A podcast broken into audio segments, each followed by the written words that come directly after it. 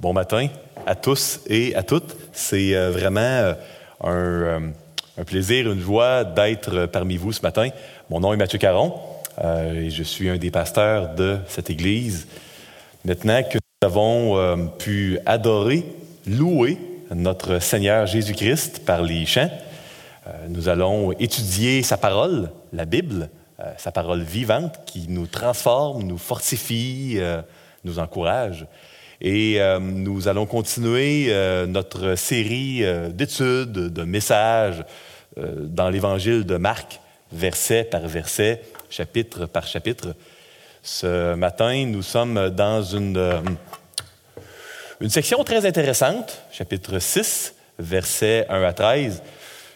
J'ai certainement pas la plus grande originalité quand je dois choisir des titres de messages ou d'études. Probablement pas ma, plus grande force.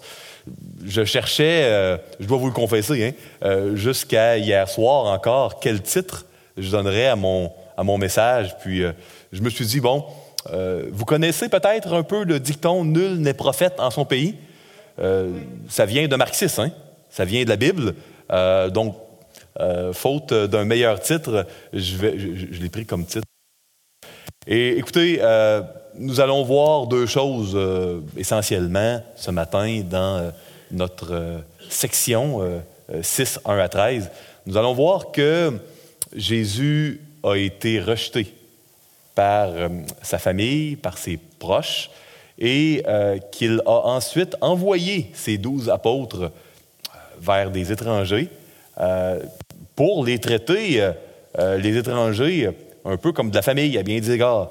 Donc, nous allons voir un peu de quelle manière le Seigneur Jésus est venu établir son royaume. C'est un passage très intéressant que nous allons euh, étudier euh, ce matin. Euh, pour ceux et celles qui n'étaient pas là les derniers dimanches, l'Évangile de Marc nous parle du mystère du Fils de Dieu, nous parle de la bonne nouvelle de l'Évangile, le royaume de Dieu que Jésus est venu établir et qui va être complètement établi euh, à son retour à un certain euh, niveau. L'évangile de Marc a été écrit quand même plusieurs années après la résurrection de Jésus, donc euh, quelque part entre 45 à 69 après Jésus-Christ. Ça faisait un certain temps que Jésus était ressuscité. Il y avait encore, à l'époque où l'évangile de Marc était écrit, un bon nombre de témoins vivants qui avaient vu Jésus ressuscité et puis euh, avait vécu avec Jésus avant que ces témoins-là de la vie de Jésus décèdent et puis qu'il y ait un risque de distorsion du message. Euh, possiblement, avec l'aide de Pierre, a écrit l'Évangile pour que ça puisse parvenir à nous euh, d'une manière vraiment pure et sans aucune distorsion. Vous savez, quand il y a un témoin, quand il y a plusieurs témoins d'un événement qui vivent, euh, c'est gênant pour quelqu'un d'écrire des faussetés. Hein? et puis, plus il y a de témoins, plus c'est gênant. Euh, quand on est le seul à avoir vu quelque chose, ben là, euh, malheureusement, il peut y avoir distorsion plus facilement. avant de commencer l'étude et de plonger dans le, le vif du sujet, j'invite ceux et celles qui le désirent à courber leur tête, puis je vais demander la bénédiction de Dieu. Seigneur Dieu, je veux te remercier pour la possibilité que nous avons de se réunir euh, ici ce matin. Je te remercie pour euh, la possibilité également de, de pouvoir diffuser en temps réel par, euh, par YouTube. On est très reconnaissant, Seigneur. C'est une grâce. Merci. Seigneur, nous voulons, comme Église, ce matin, alors que l'hiver est à nos portes, que le froid s'installe, nous voulons penser aux, sans-abri, par choix ou pas par choix, tous les sans-abri euh, du Québec qui, euh, malheureusement, vont probablement souffrir du froid, euh, mais aussi d'un, système un peu, un peu fragile en période de pandémie COVID. Seigneur, je te supplie d'attirer le plus grand nombre de sans-abri à toi, de les protéger, de leur faire du bien. Je veux, Seigneur, te prier pour tous les travailleurs, les travailleuses euh, de la rue qui euh, sont là pour prendre soin euh, des sans-abri au Québec. je te demande de les, de les aider à faire leur travail en cette période de pandémie, de leur faire du bien, de les bénir, Seigneur. Seigneur, nous voulons comme Église penser aux sans-abri dans les autres pays qui n'ont pas parfois de, système pour prendre soin des sans-abri. Donc, mets ta main sur ces sans-abri-là à l'extérieur du Québec, qui, dans certains pays, sont en très grand nombre. Merci un jour, Seigneur, parce qu'il hum, n'y aura plus, euh, plus de souffrance, plus de maladie. Merci parce que quand ton royaume va être complètement établi hum, dans les euh, nouveaux cieux, la nouvelle terre, euh, on n'aura plus besoin de prier pour ces drames-là. Merci parce que le problème du mal et de la souffrance vont être résolus par toi, Seigneur, un jour. D'ici là, garde-nous fidèles. On s'attend à toi, on s'appuie sur toi. Dans le nom de Jésus, nous te prions. Amen. Donc, euh, la structure de Marc, euh, qui est Jésus, euh, nous sommes présentement encore dans cette section-là. Pourquoi Jésus est-il venu? Et comment Jésus va accomplir le plan de Dieu? C'est les trois grands thèmes, les trois grandes sections, devrais-je dire, de l'Évangile de Marc. Lisons les versets 1 à 4 du chapitre 6 et euh, je vois que j'ai euh, complètement oublié euh, ce matin d'aller prendre ma Bible. si jamais quelqu'un en a une qui aurait la gentillesse de me prêter un pasteur qui arrive pour enseigner la Bible et qui n'amène pas sa Bible. mais bon, je, pouvais, suivre à l'écran, mais quand même, rien de tel que la bonne vieille Bible. donc, Marc chapitre 6, versets 1 à 4. Jésus partit de là et se rendit dans sa patrie. Ses disciples le suivirent. Quand le sabbat fut venu, il se mit à enseigner dans la synagogue. Beaucoup de gens qui l'entendirent étaient étonnés et disaient D'où lui viennent ces choses? Quelle est cette sagesse qui lui a été donnée? Et comment de tels miracles se font-ils par ses mains? N'est-ce pas là N'est-ce pas le charpentier, le fils de Marie, le frère de Jacques, de Jose, de Jude et de Simon? Et ces sœurs ne sont-elles pas ici parmi nous? Et il était pour eux une occasion de chute. Mais Jésus leur dit, un prophète n'est méprisé que dans sa patrie, parmi ses parents et dans sa maison. Donc, euh, il y a euh, plusieurs choses intéressantes. Euh, ça commence par Jésus qui retourne dans sa patrie, euh, le mot euh, grec euh, traduit par patrie, c'est vraiment le village, l'endroit où on est né, ou encore l'endroit où on a grandi, d'où on provient. C'est ce que le mot patrie veut dire ici. Donc, il retourne à Nazareth, en Galilée, au nord, au nord du pays d'Israël, la région pauvre, hein, la région moins éduquée et plus pauvre du pays à cette époque-là. Et à cette époque-là, il y avait euh, des, petits bâtiments euh, où il y avait dix juifs et plus, que l'on appelait des synagogues. Euh, c'était un endroit où, lors du sabbat, on, ça prenait dix juifs pour faire une synagogue, où les gens étudiaient l'Ancien Testament, soit en araméen, parce que c'était le langage commun, parlé, puis c'est pas tout, le monde qui connaissait l'hébreu. Hein. Euh, donc, euh, il y avait une version de l'Ancien Testament en araméen appelée le Targum, euh, qui était étudiée. Et pour les synagogues qui avaient des gens qui connaissaient l'hébreu, bien, on est, les gens étudiaient l'original, l'Ancien Testament. Donc, Jésus va dans la synagogue de l'endroit où il a grandi et se met à enseigner. Puis là, les gens sont étonnés. Ils lui disent Hey, c'est Jésus, Jésus de Nazareth connaît ses sœurs, ses frères, on l'a vu grandir. Euh, c'est le petit garçon qui est devenu un homme que l'on a vu grandir, qui enseigne avec autorité. Puis les gens étaient surpris. Euh, comment euh, ce petit garçon-là, devenu adulte, que l'on connaît bien, on connaît ses frères et ses sœurs, comment peut-il faire des miracles et puis enseigner d'une manière aussi surprenante?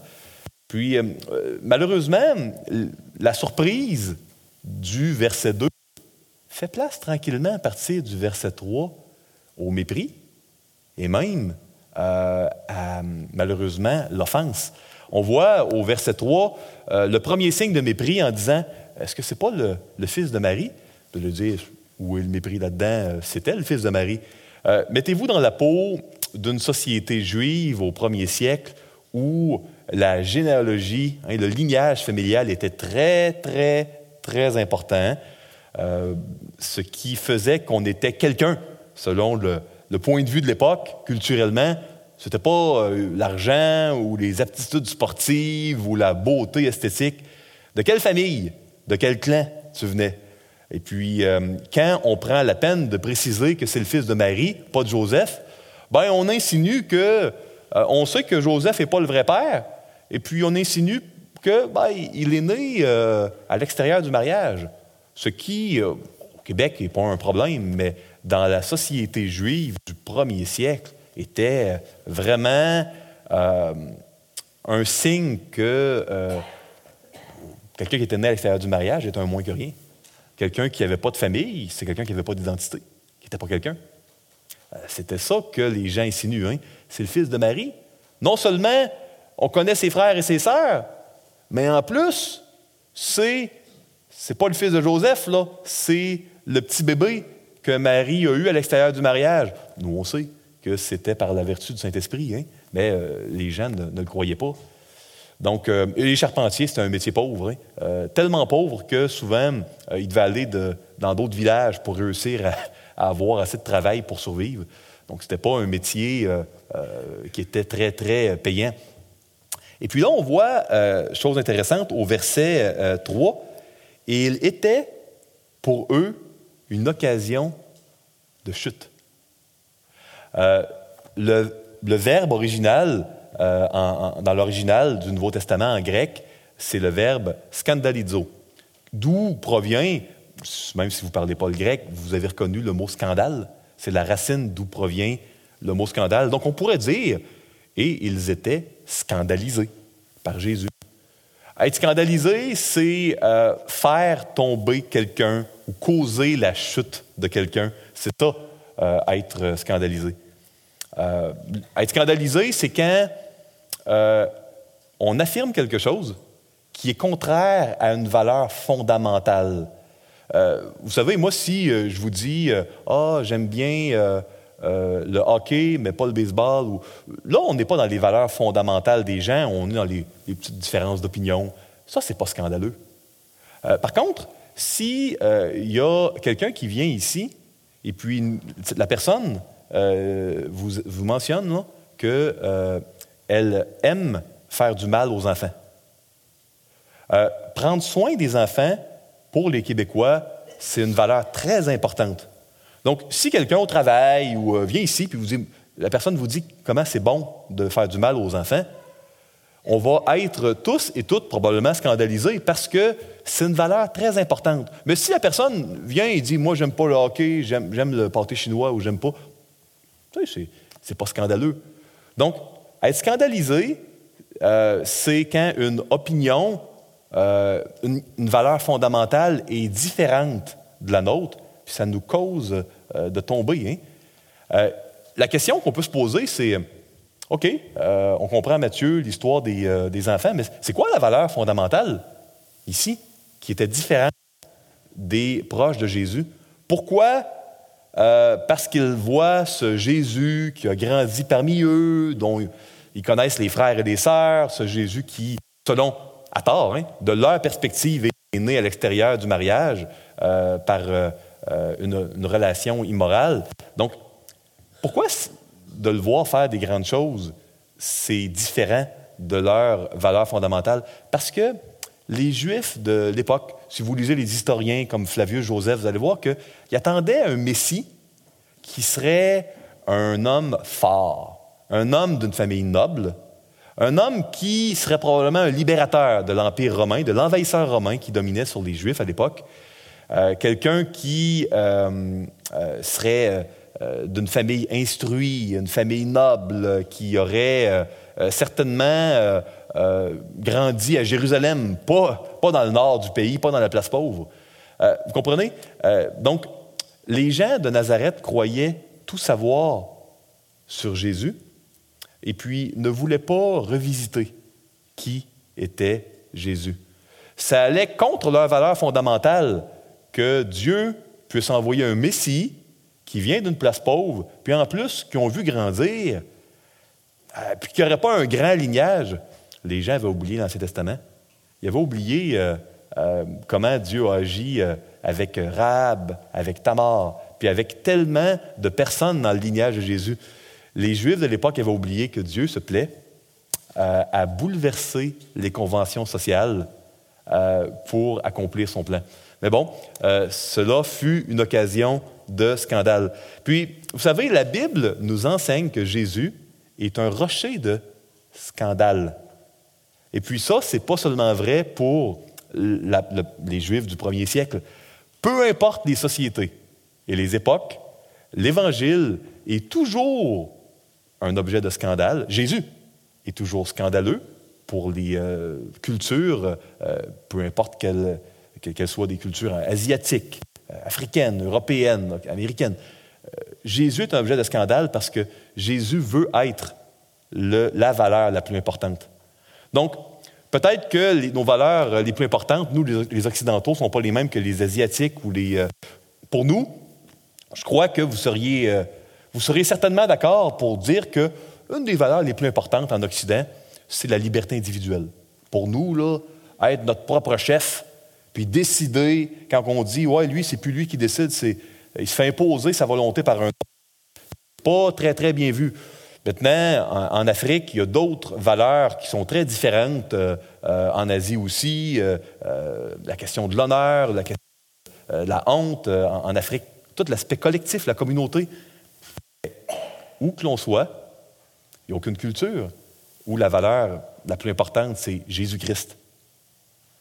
donc, quelle que soit la culture et l'époque, vous savez, Jésus veut être le premier il veut être le Seigneur. Et puis ça, c'est un objet de scandale. Ça l'a été définitivement pour ses proches, et puis ça l'est aujourd'hui euh, encore dans notre société. Quand il est mention ici euh, au verset 4 euh, qu'un prophète n'est méprisé que dans sa patrie, parmi ses parents et dans sa maison, c'est souvent les gens attendent, attendent une action de Dieu qui provient de très, très, très loin.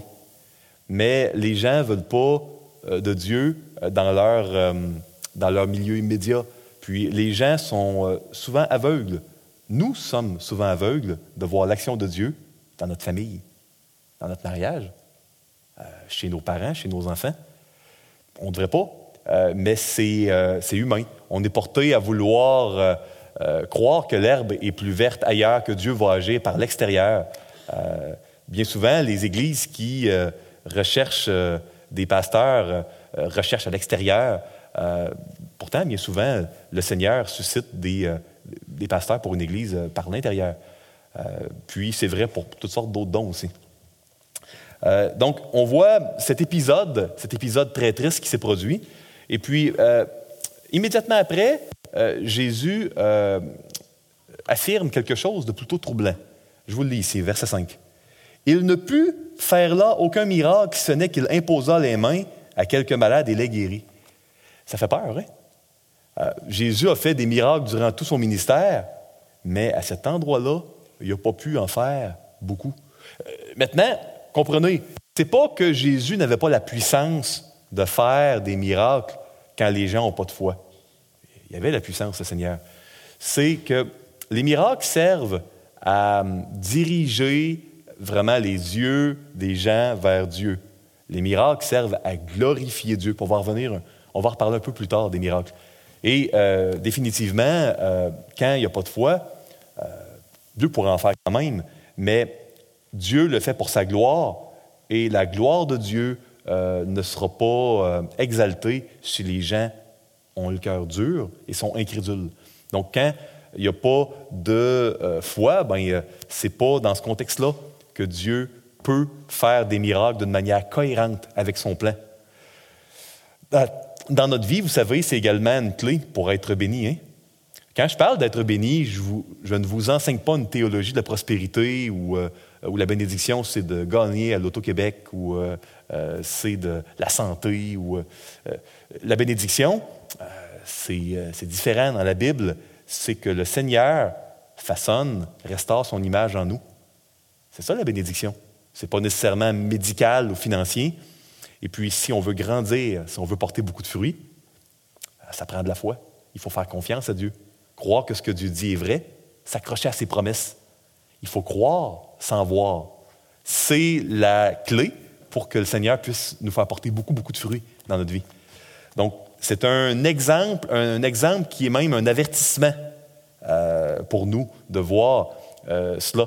C'est un encouragement pour nous tous à, à, être ouverts à ce que Dieu puisse se glorifier auprès de nos proches, de nos amis, de nos collègues de travail, dans notre couple, dans notre famille, nos parents, nos enfants.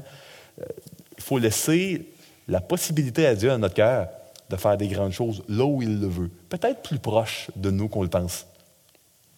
Maintenant, on voit les premiers missionnaires. Hein?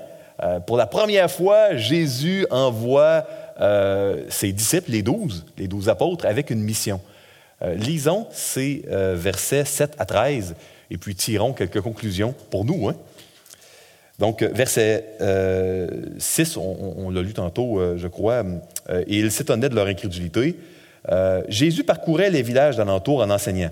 7. Alors il appela les douze et il commença à les envoyer deux à deux en leur donnant pouvoir sur les esprits impurs, ou les démons si vous aimez mieux.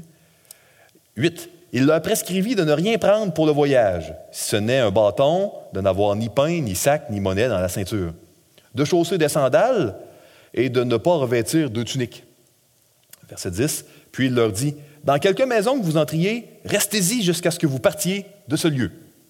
Et si il y a quelque part des gens qui ne vous reçoivent ni ne vous écoutent, retirez-vous de là et secouez la poussière de vos pieds, afin que cela leur serve de témoignage. Ils partirent et ils prêchèrent la repentance. ils chassaient beaucoup de démons. Et ils oignaient d'huile beaucoup de malades et les guérissaient. Euh, écoutez, euh, verset 7, on voit Jésus qui envoie ses euh, apôtres deux à deux. Pourquoi il a envoyé ses apôtres deux à deux? Pourquoi pas un à un? Euh, puisqu'ils ont la puissance de Jésus, euh, on fait 12 places au lieu de 6 hein, quand on va euh, individuellement.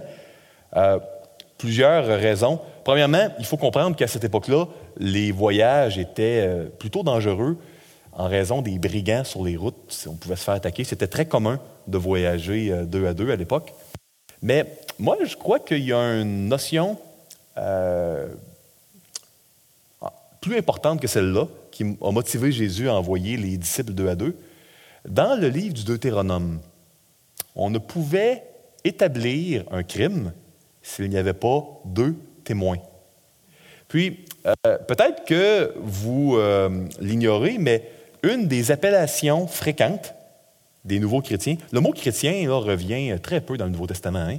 Les chrétiens étaient appelés parfois des disciples, des saints, des fidèles ou des témoins. Et c'est ce que Jésus a dit euh, à la fin de euh, son séjour sur terre après sa résurrection. Et vous serez, mais, mais chrétiens, mais disciples, mais témoins.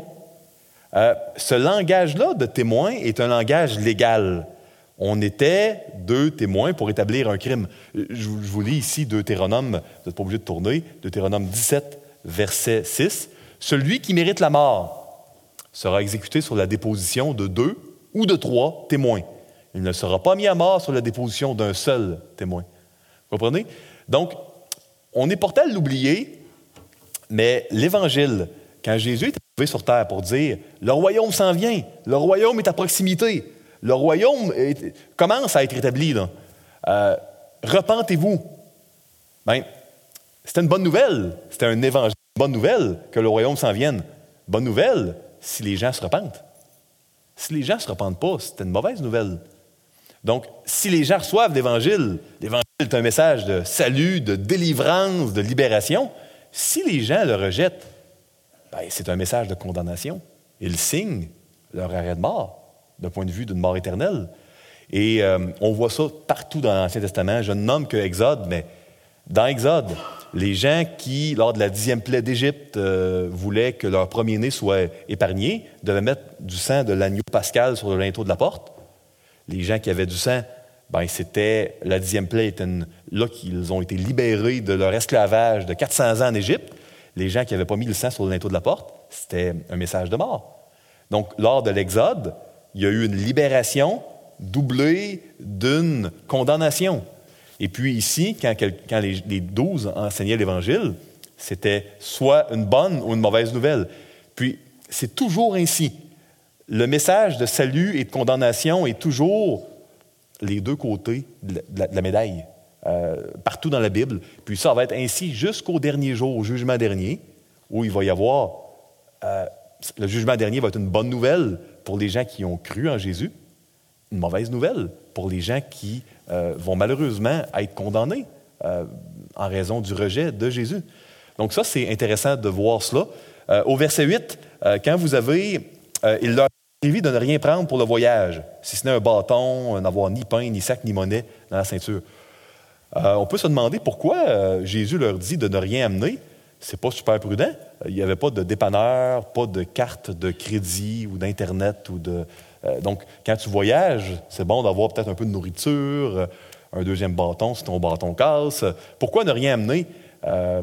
écoutez, clairement, Jésus voulait leur donner une une leçon de dépendance de Dieu, voulait les amener à expérimenter la providence. Jésus voulait que ses apôtres voient qu'il allait leur manquer des choses, mais que Dieu allait pourvoir. Maintenant, est-ce que c'est une leçon qu'on devrait pratiquer? Est-ce que si je vais enseigner à Montréal, je vais travailler une fois par mois à l'Église de l'Espoir à Longueuil euh, pour faire du counseling, est-ce que je devrais, la prochaine fois que je vais y aller, euh, ne pas amener aucune carte de crédit débit, puis faire par exprès pour avoir de l'essence juste pour me rendre, mais pas pour revenir. Juste pour expérimenter la dépendance de Dieu? Est-ce que je devrais le prévoir ainsi? Non? Ben, pourquoi pas, c'est, écrit? Euh, il ne faut jamais oublier, quand on lit un texte biblique, euh, de vérifier si c'est un texte qui euh, donne une instruction qui est unique ou si c'est une instruction qui est générale et universelle. Maintenant, comment je fais pour savoir que ce texte-là n'est pas un message à suivre pour tous les croyants de tous les âges? Bon, on le voit dans Luc 22. Donc, si on va dans Luc 22, versets 35-36, je vous le lis.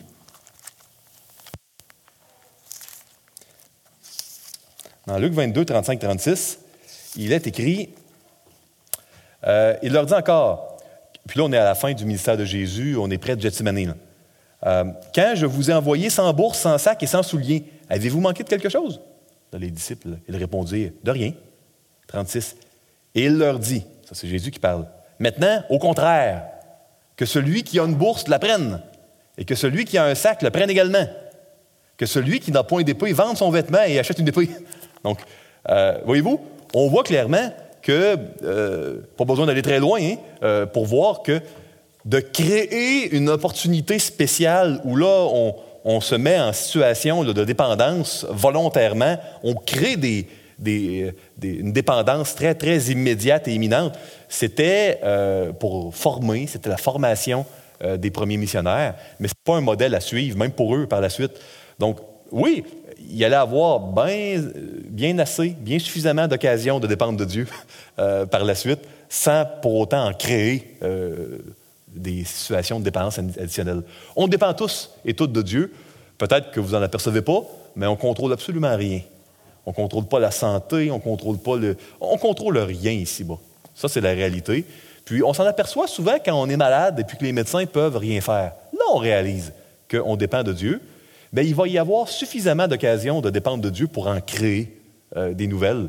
Euh, donc, ne gaspillons pas les opportunités de dépendre de Dieu quand elles sont là, euh, mais pas besoin d'en créer. Mais quand même, ici, le message, c'est que lors de la première mission, Jésus a fait par exprès pour que ses disciples puissent expérimenter la providence de Dieu, comment Dieu pourvoit. Euh, continuons ici. La suite est encore très intéressante. Quand on voit au verset 10, dans quelque maison que vous, y que vous entriez, restez-y jusqu'à ce que vous partiez de ce lieu. Donc, Jésus aurait pu envoyer les gens dans des auberges ou euh, qu'ils se fassent un, campement à l'extérieur du village. Il les envoie euh, rester chez les, euh, les gens qui ne croyaient pas en lui, hein, chez les incroyants, puis aussi longtemps que c'était possible. Vous savez, ça prenait beaucoup d'humilité pour les apôtres d'aller rester chez les gens à qui annonçaient l'Évangile d'être dépendants d'eux. Ça prenait de l'humilité. Oui, il y avait une grande hospitalité à cette époque-là, il faut le réaliser. il y avait une hospitalité, une hospitalité, très spéciale où, dans la culture de l'époque, les gens se recevaient, là, même quand ils ne se connaissaient pas, mais quand même. Puis, il y avait une, intimité, là, parce que euh, rester dans une euh, maison là, euh, en terre cuite, là, avec le sol en, terre battue, où il y a une ou deux pièces, avec peut-être 10 personnes, 15 personnes là-dedans, je peux vous dire que si vous ne connaissez pas les autres de la maisonnée, vous allez les connaître bien rapidement. Hein. ça ne sera pas long que les masques vont tomber. Et puis, si vous avez des défauts, les gens vont les voir. Donc, c'était dans un contexte de relation très proche, de dépendance, dans un contexte d'authenticité. Pas de manière de se cacher, puis euh, de, faire une mascarade quand on vit plusieurs jours chez les gens. Si tu restes euh, une demi-journée puis tu quittes tout le temps, là, tu peux, euh, tu peux te cacher. Après une couple de jours, surtout à cette époque-là, tu ne peux pas te cacher. Donc, l'Évangile, on l'annonce par notre parole, mais on l'annonce par notre vie. On ne l'annonce pas. Jésus enseigne que la première mission où les enfants euh, de Dieu ont annoncé l'Évangile, c'était un contexte où les gens étaient très authentiques, ne pouvaient pas se cacher, ne pouvaient pas essayer d'avoir l'air meilleur qu'ils ne le sont. Ils ne pouvaient pas se cacher. C'était très relationnel. Euh, puis c'est un contexte d'humilité. Je pense qu'on peut retirer ça également pour nos vies, à vous qui êtes des chrétiens, des chrétiennes, des témoins de Jésus comme le Nouveau Testament se plaît à nous appeler. Ben, nous aussi, on est appelés à annoncer l'Évangile, la repentance. On est appelé à l'annoncer dans un contexte de relation, parfois de dépendance, un contexte où on n'essaie pas euh, dépendance des autres, un contexte où on n'essaie pas de, paraître meilleur qu'on l'est en réalité ou d'avoir un masque, un contexte d'humilité, euh, un, contexte, un contexte authentique. Ça, c'est, euh, je crois, quelque chose qu'on peut imiter. On voit qu'il y a également du rejet qui est à l'agenda. Jésus annonce à l'avance à ses disciples qu'ils vont être rejetés. Hein, il leur dit, euh, s'il y a des gens qui ne vous reçoivent pas, partez, puis secouez la poussière de vos pieds. Ça, c'était toute une insulte. Pour nous, tout ce coup, euh, on ne secoue, pas vraiment la poussière, peut-être avant d'entrer dans la maison, mais pas en sortant, c'est le contraire. dans l'Ancien Monde, au premier siècle, au Moyen-Orient, quand tu secouais la poussière de tes pieds, c'était euh, probablement l'équivalent de cracher dans, la figure de quelqu'un de nos jours. C'était le signe que, écoute, moi là, je te dois rien, même pas la poussière qui aurait pu s'attacher à mes sandales. Et puis, c'était vraiment de dire, là, vous avez rejeté Jésus-Christ, eh bien, euh, vous allez être rejeté du royaume de Dieu et du règne de Jésus à venir. Vous allez être en dehors des promesses. Euh, vous avez, devant deux témoins, établi votre rejet de Jésus qui veut vous sauver. C'était ça que ça voulait dire. Donc, il n'est pas populaire de parler de l'enfer, de la condamnation, du besoin d'être sauvé. Euh, c'est pourtant, malgré le scandale euh, que ça pouvait poser à l'époque, c'était le message que Jésus a donné à ses disciples. Donc, euh, c'est certain que on peut parler que Dieu est amour, mais c'est difficile pour les gens de comprendre l'Évangile s'ils ne réalisent pas leur besoin d'être sauvés. On ne réalise pas notre besoin d'être sauvé si on ne réalise pas qu'il y a un enfer, qu'il y a une condamnation qui pèse sur tous les êtres humains, à moins qu'ils mettent leur foi en Jésus. Au verset 12, euh, euh, on voit qu'ils partirent et prêchèrent la repentance. Euh, la construction là, grammaticale, là, on pourrait traduire par ils prêchèrent la repentance immédiate ou ils prêchèrent repentez-vous maintenant, en guillemets. C'est vraiment euh, euh, une construction qui euh, indique là, repentez-vous là. C'est un impératif présent. C'est soyez en train de vous repentir maintenant. C'est pas ils prêchaient qu'un jour, durant leur vie, ça serait bon qu'ils se repentent. Non, non. Repentez-vous maintenant alors qu'il y en est encore temps. C'est le message à vous qui, dans la salle, être des disciples de Jésus-Christ, des témoins de Jésus. C'est le message que euh, les premiers disciples avaient à prêcher. C'est le message que les témoins de Jésus ont eu à prêcher depuis 2000 ans. C'est le message qu'on a prêché nous aussi. Euh, maintenant, c'était fait d'une manière humble, dans un contexte relationnel où les gens restaient euh, dans la maison avec les personnes durant plusieurs jours. Euh, c'était fait d'une manière euh, très authentique, pas de manière condescendante ou méprisante. Donc, il y avait vraiment la vérité qui était communiquée avec amour. On doit dire la vérité avec amour, nous aussi, à nous qui sommes des enfants de Dieu. Intéressant, on voit qu'il euh, chassait beaucoup de démons et éloignait d'huile beaucoup de malades et les guérissait. Il y a encore ici les miracles. Euh, on le voit à plusieurs endroits dans le Nouveau Testament, euh, dans l'Évangile. Les enseignements de Jésus étaient accompagnés de miracles. Les miracles avaient deux objectifs, deux buts. Un, il faut comprendre que les miracles attestaient, authentifiaient le message. Quand on voit quelqu'un guérir un lépreux, un aveugle, chasser des démons, ça témoigne qu'il a une, puissance. Donc, c'était une manière de dire, ça c'est vrai, faut faire confiance à ce message-là. Mais les miracles de Jésus étaient également des avant-goûts du royaume. C'était une manière de dire, oui, il y a un miracle, fait que c'est pas n'importe qui qui parle, mais en même temps, euh, le miracle était un message en lui-même c'était un avant-goût de comment ça allait être quand le royaume serait établi. Quand le royaume va être établi, il n'y aura plus de démons. Euh, il n'y aura plus non plus de euh, malades, de lépreux, d'aveugles. Chaque miracle était un message sur la nature, l'essence du royaume de Dieu quand il serait complètement établi. Il y avait un message euh, qui était beaucoup plus imagé qu'une image ou un vidéo. Il y avait un message incroyable euh, par les miracles qui suivaient l'annonce, l'appel à la repentance que Jésus faisait.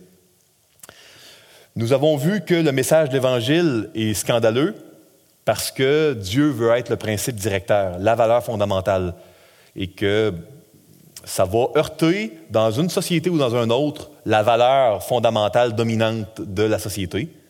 Et on a vu la manière d'annoncer l'Évangile d'une manière humble, authentique, euh, sans se cacher, d'une manière claire, puis une manière où on invite les gens à se repentir maintenant, avec amour, sans se cacher, sans cacher notre besoin à nous aussi de se repentir. Comment on peut appliquer tout ça à notre vie maintenant, aujourd'hui? J'aimerais vous laisser sur des applications. Donc, euh, premièrement, est-ce qu'il y a, à vous qui m'entendez, une facette de l'Évangile qui vous scandalise? Est-ce que le fait que Jésus utilise des humains pour annoncer sa parole. Des humains qui euh, sont imparfaits, qui pêchent, des humains qui ont besoin d'un sauveur eux-mêmes. Est-ce que ça, ça vous scandalise? Est-ce que c'est l'appel euh, communautaire à vivre euh, d'une manière collective les uns avec les autres dans des relations étroites? Est-ce que c'est l'idée qu'il y a un enfer, que Dieu va juger et que tous les êtres humains sont sous la condamnation à moins qu'il accepte par la foi le salut de Dieu? Est-ce que c'est l'enfer? Est-ce que c'est euh, euh, de ne pas tout comprendre? Nous, les Occidentaux, on n'aime pas les choses. On n'aime pas croire à des choses qu'on ne comprend pas.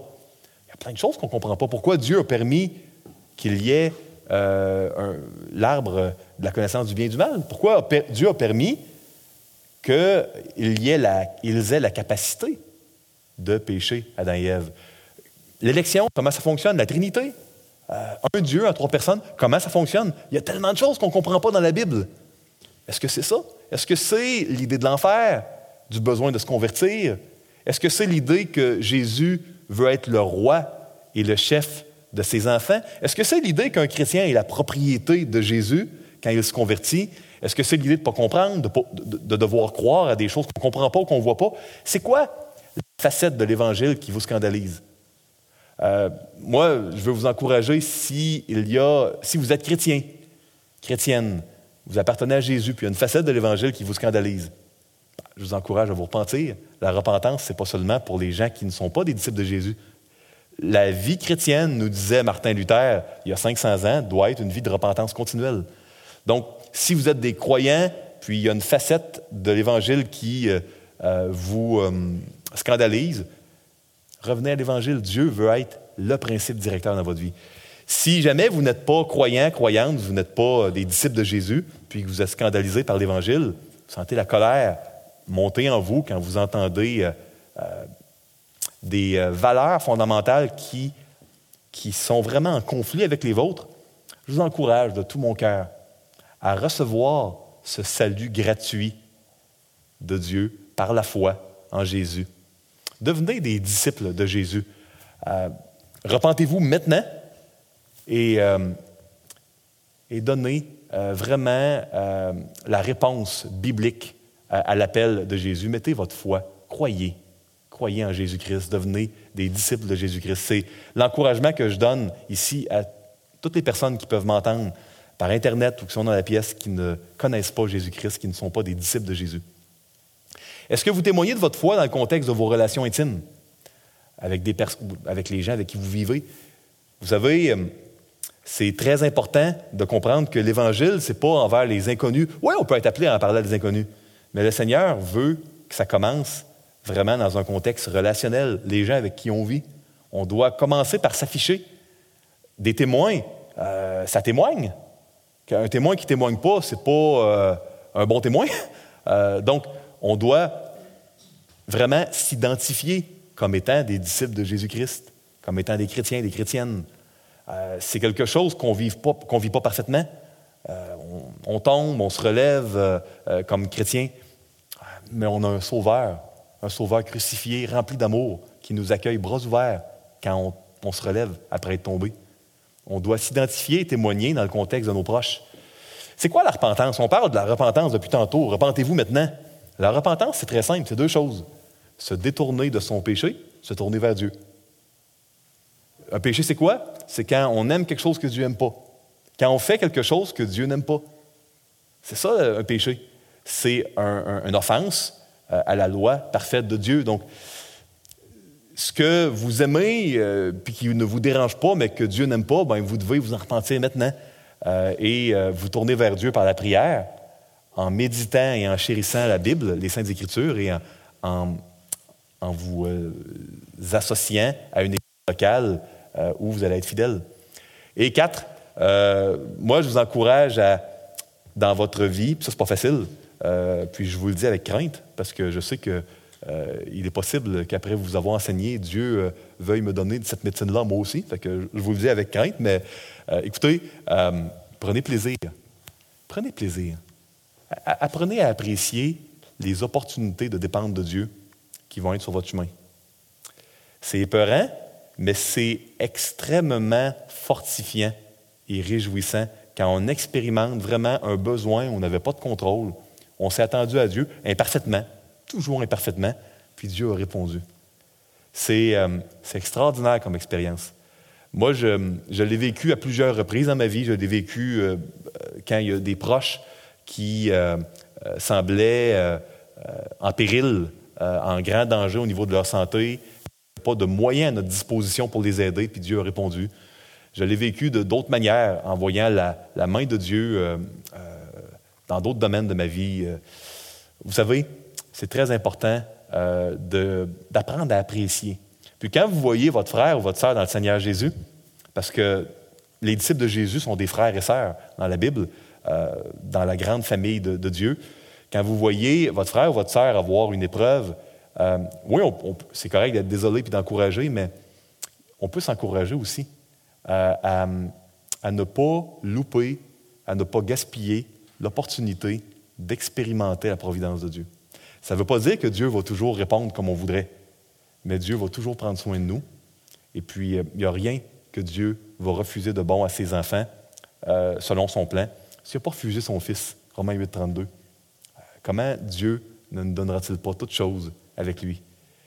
Euh, que le Seigneur vous bénisse, vous fasse beaucoup de bien et n'oubliez pas, le Seigneur Jésus-Christ, que vous soyez croyant ou incroyant, croyante ou incroyante, vous aime profondément et vous appelle à lui.